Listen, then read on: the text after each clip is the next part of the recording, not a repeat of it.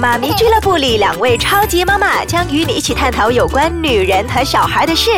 你准备好了吗？Hello，大家好，欢迎收听妈咪俱乐部，我是金毅。好，我是微微。女人结婚生子之后呢，往往我们要做一个抉择，那就是要继续在外当在职妈妈，或者是呢在家相夫教子。嗯，以前以前呢，可能是妇女的受教育。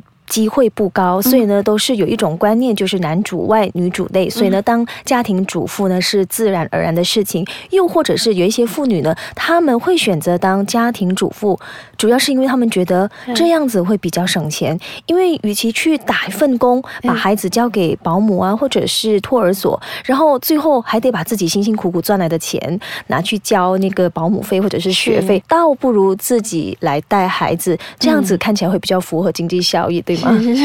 那可能是以前的家庭观念呢不一样，那平均呢都会生很多孩子的，三个、四个、五个，那个都不出奇。是的，所以呢，他们自己照顾会确实会比较经济，除非是你家里有老人家，对，好像我本身呢都是呃公公婆婆帮忙看顾的，嗯，这很幸福啊，就是我本身就是婆婆。照顾的，嗯嗯嗯。不过现在啊，女性呢，她的学历比较高，所以呢，她出外找工作的话，可能会找到一份职业，啊，就薪水比较高的一份工作。所以不管是你有一个孩子啊，或者是两个、三个都好，应该还能够负担得起托儿费。嗯，那么现代的女性呢，可能比较注重生活的品质，嗯，因为家庭呢不是女人的全部，也对，她们也有权拥有自己的生活，所以如果可以兼顾事业和家庭两者之间达到平衡，那何乐而不为呢？又或者有另外一种情况，那就是你在城市里生活嘛，那个生活水平就比较高，所以需要双薪家庭来维持基本的生活开销。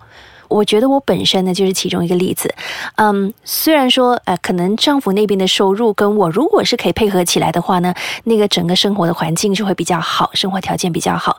而另外一个原因就是，我觉得我不能够二十四小时都待在家里，嗯，对，对孩子可能会失去耐性，我反而是希望说我出去工作，然后回来的时候跟他一起就相处。我比较喜欢这样子的时间的品质会比较好，不对，不然的话呢，在家呢可能会变得越来越 暴躁。对，那我自己本身呢，是因为基于种种的因素之下呢，就当了全职妈妈，一年又四个月。嗯，那时候呢，除了是想要自己亲自照顾孩子之外呢，也不想要假手于人，也不想错过孩子的成长过程，因为。一旦错过了，时间就回不来了。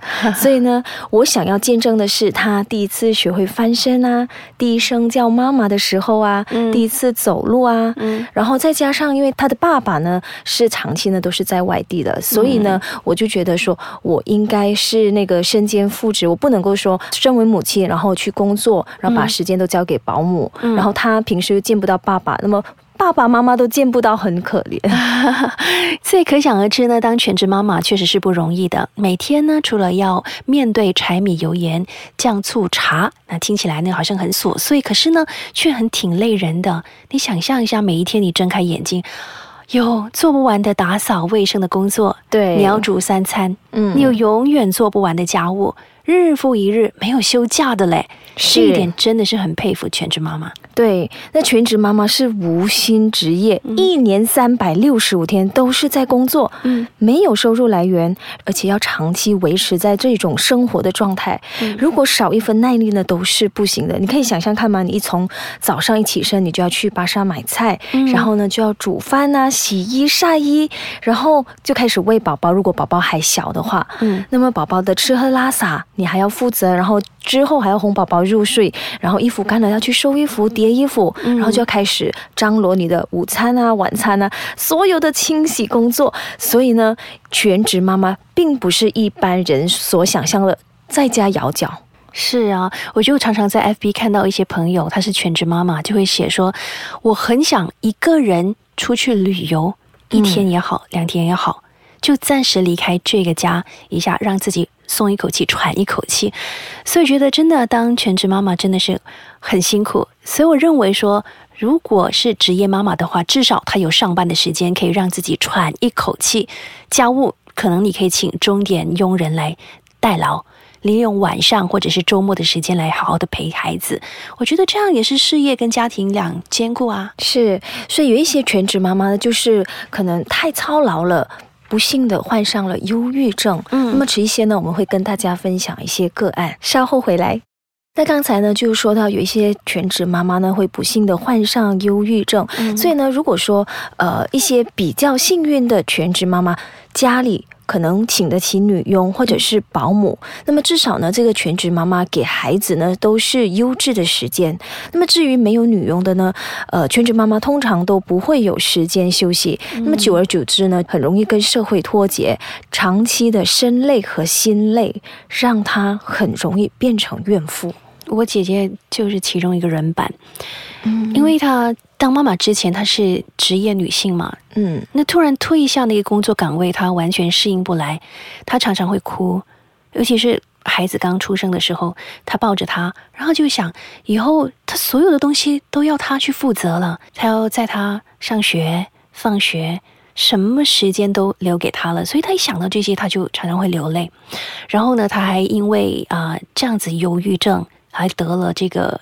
免疫力失调，嗯，这个疾病，那时候是刚分娩不久后嘛，就是产后忧郁症，然后延续下去，延续下去，一直到这个最近的是免疫力失调，就大病一场。已经多少年了？他的儿子已经是一年级了，现在，可是最近就发生了这个免疫力下降。对，所以现在呢，他靠吃药来啊控制自己的整个免疫力。嗯嗯，是很心酸的一个事情。那么在这方面，就是曾经有想过有什么方法解决吗？就是比如说请个人来代劳。嗯，他没有哎，不过他会两个星期会请钟点女佣来帮忙做一些家务。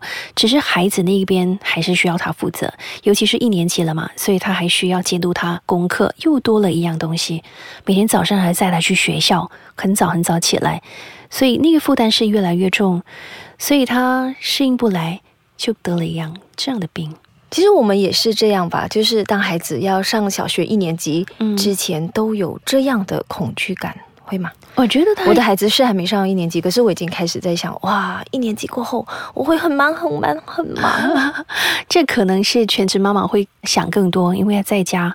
在家可能就没有说有别的东西可以分散他的注意力，对，而且没有地方可以抒发他的紧绷、焦虑的情绪，嗯，因为时间都不是他的，嗯，都是家人，是丈夫、孩子。可是其实和大部分呃全职妈妈，你看像你姐姐本身就是一个职业女性，她本身是有受教育的，是啊，也就是说现在很多女性呢都有学历。背景至少都有 S B M 的教育水平吧。嗯，那么在外国呢，我们看到有很多高薪的职业女性啊，她们其实结婚之后，最后都会选择回归家庭，就是因为他们觉得说可以给到孩子优质的亲子时光，他们要自己去栽培孩子，是可能是快乐的这个过程。而且呢，现代妈妈懂得利用空闲的时间去充实自己。嗯，我有一位朋友就是这样，他常常带孩子去才艺班。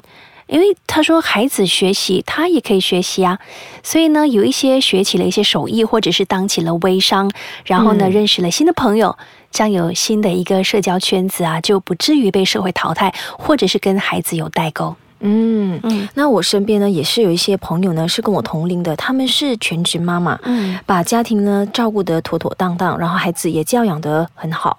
那基本上呢，他们都是当初呢都有工作的，然后呢一结婚之后就是选择要呃回归家庭，想要亲自的去再送孩子，这样子他们会觉得比较放心。那说到再送，我有位朋友呢，就是每天都要再送孩子去学才艺班，还有参加课外活动，就已经是很忙。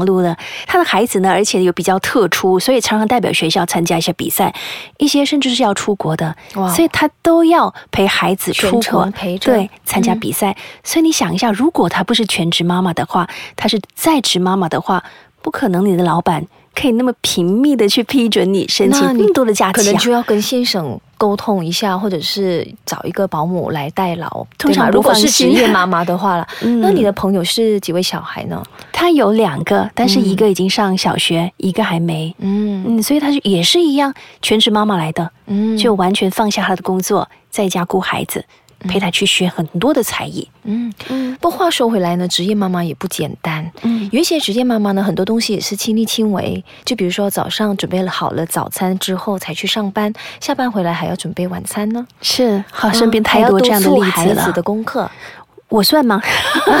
对，大概也是这样，对，是也是不简单。嗯，只不过可能家务方面，我们可以请钟点女佣来代劳。所以呢，我觉得说要做一个全职妈妈，还是在职妈妈都好，要有十八般武艺，都要使出来。对，两个都不简单，没错。那么以前那些大男人主义社会的那个想法，嗯，你负责貌美如花，我负责挣钱养家，就是要女人呢乖乖待在家带小孩，这一个观念已经过时了。是啊，因为你要知道，没有十八般武艺的话，怎么能当妈妈呢？